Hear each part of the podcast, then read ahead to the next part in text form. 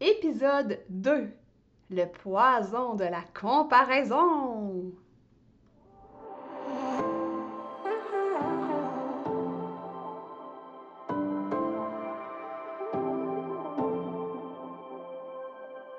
Si comme moi, tu marches le chemin du TDA avec ou sans H, Focus Squad, c'est ta place. J'ai créé ce podcast pour t'aider à avoir plus de concentration, canaliser ton énergie, être l'ami de tes émotions et avoir un meilleur sens de l'organisation. Ici, je te partage les trucs et astuces que j'utilise autant dans mon travail de prof de yoga et de méditation que dans ma vie personnelle pour vivre une vie créative et débordante d'idées tout en sachant doser le tout avec un peu de clarté mentale et de calme intérieur. Je te fais part de mes découvertes du moment. Je discute avec toi de la vraie vie, de défis auxquels on a à faire face, en apportant une touche positive et humoristique. Parce que le TDAH, c'est pas un bris, mais c'est plutôt une façon que notre cerveau a de fonctionner parmi tant d'autres. Tout est à notre portée et notre regard différent peut changer le monde.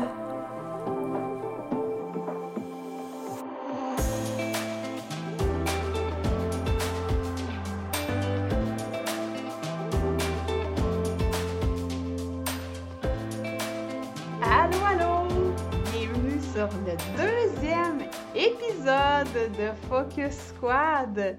Donc, j'espère que tu as passé une belle semaine. Et euh, aujourd'hui, en fait, on va discuter de la comparaison.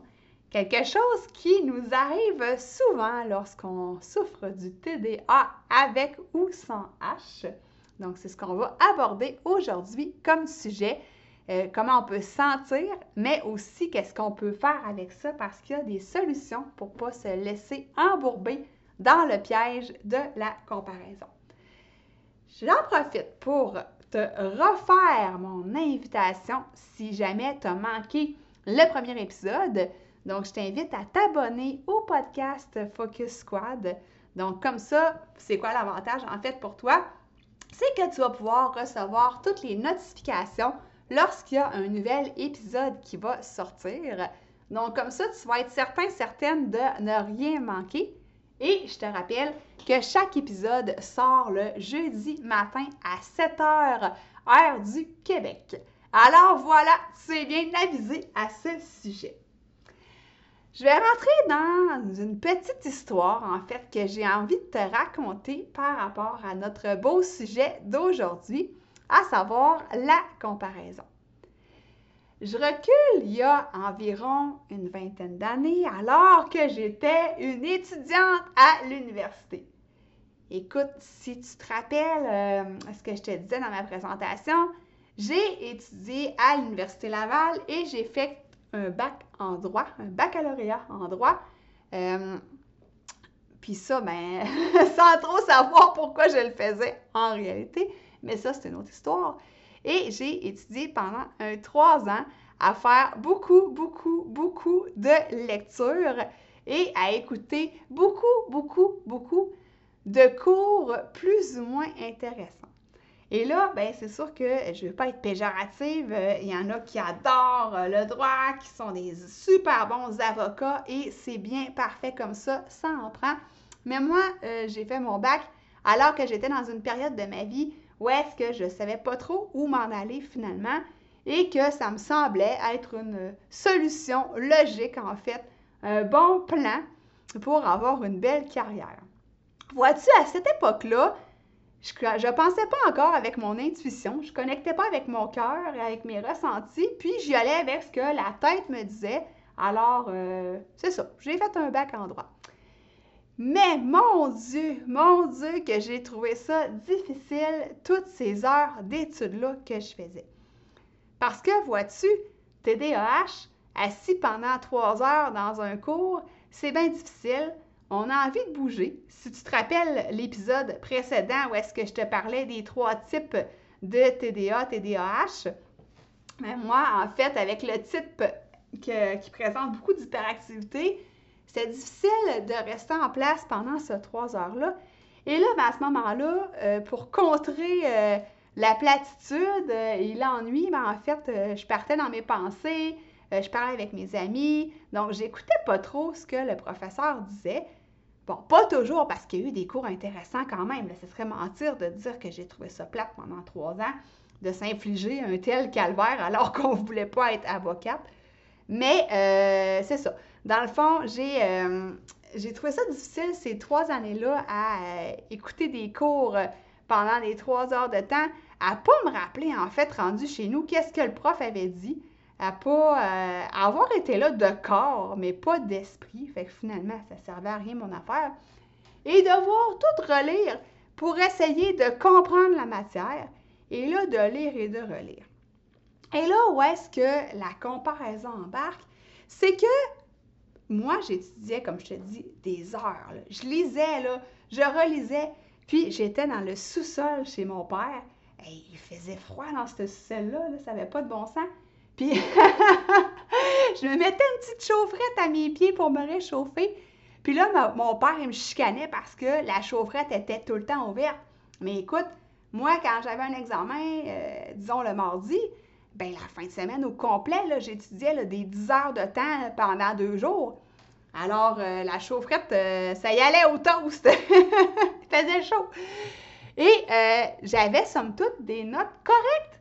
Et là, mon ami, qui, je ne sais pas si elle va se reconnaître si elle écoute mon, mon épisode, mais qui fumait du pot de la Marie avant l'examen et la veille de l'examen et qui pétait des scores, des A+, et j'avais tellement de difficultés, ça me choquait parce que j'étudiais, j'étudiais et j'arrivais à une note correcte. Et là, c'est là que tu te dis, mais mon Dieu, je suis pas intelligente. Hein? Ça, là, combien de fois je me suis répété cette phrase d'auto-sabotage que j'étais pas intelligente, que j'étais moins intelligente que mes amis à l'université? Et j'avais jamais attribué ça à mon déficit d'attention j'attribuais ça à l'intelligence. Donc, je me comparais en fait à mes amis et c'est ce que j'entendais dans ma tête, que j'étais quelqu'un qui n'était pas intelligente. Et si tu te rappelles l'épisode précédent, en plus, je pensais que j'avais pas de mémoire. Donc, euh, wow pour l'estime de soi, hein? c'était vraiment super. Puis là, après ça, j'ai compris que, en fait, j'ai eu mon diagnostic de TDAH et j'ai compris que, euh, en fait, il n'y avait pas vraiment de normalité parce que là, je me disais, mon Dieu, je ne suis pas normale, tu sais.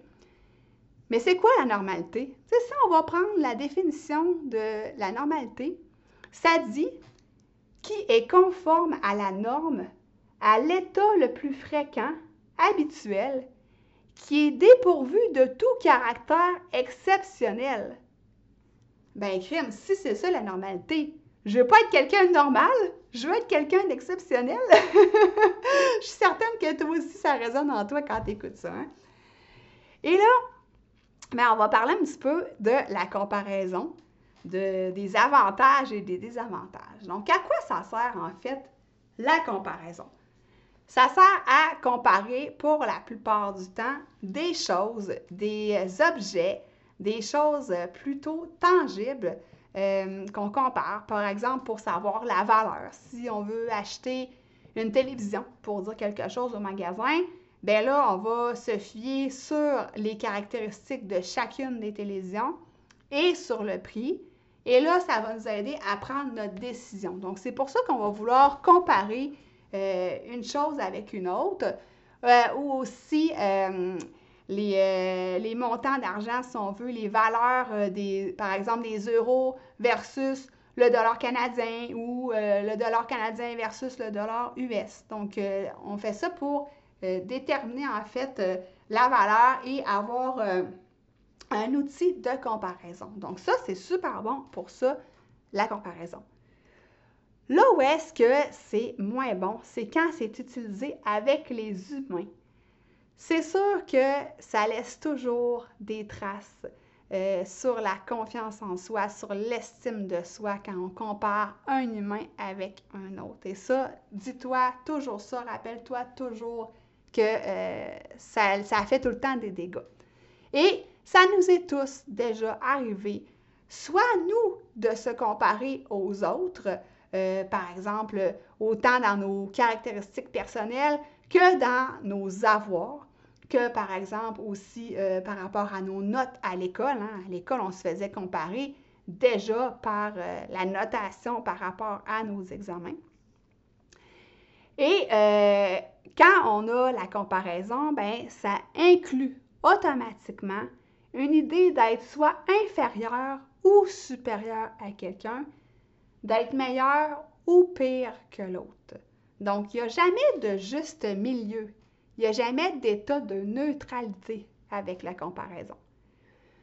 Que si à court terme, on dit qu'en en fait, on se console quand on est quelqu'un qui est réputé, par exemple, meilleur que les autres, donc euh, meilleur par rapport à une certaine norme, ben l'autre côté euh, est très dommageable parce que ça vient vraiment jouer sur l'estime de soi.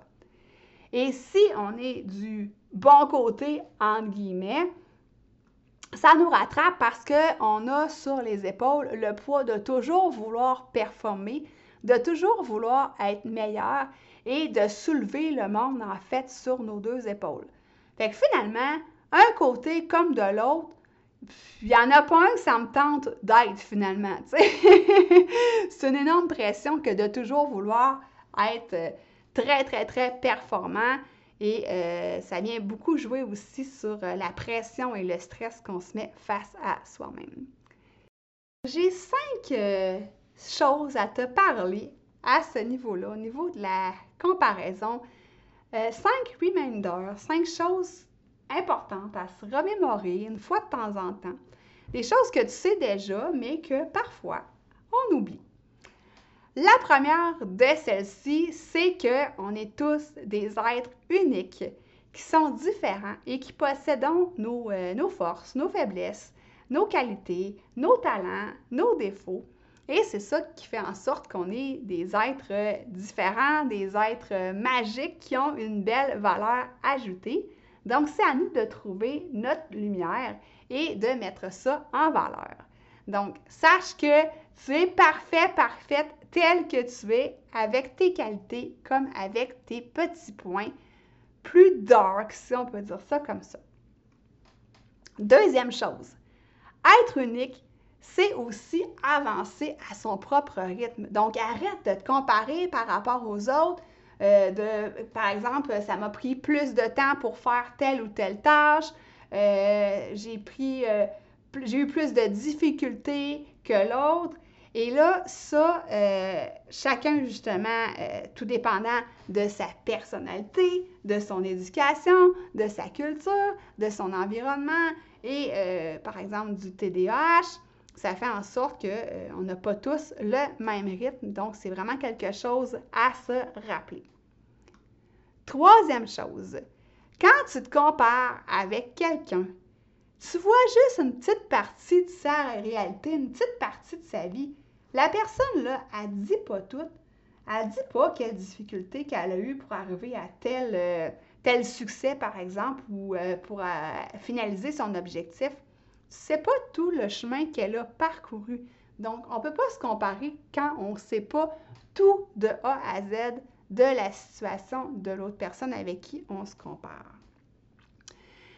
Une autre chose super importante, et ça, je vais te le rappeler souvent en tant que prof de yoga et de méditation, est un regard bienveillant envers toi-même.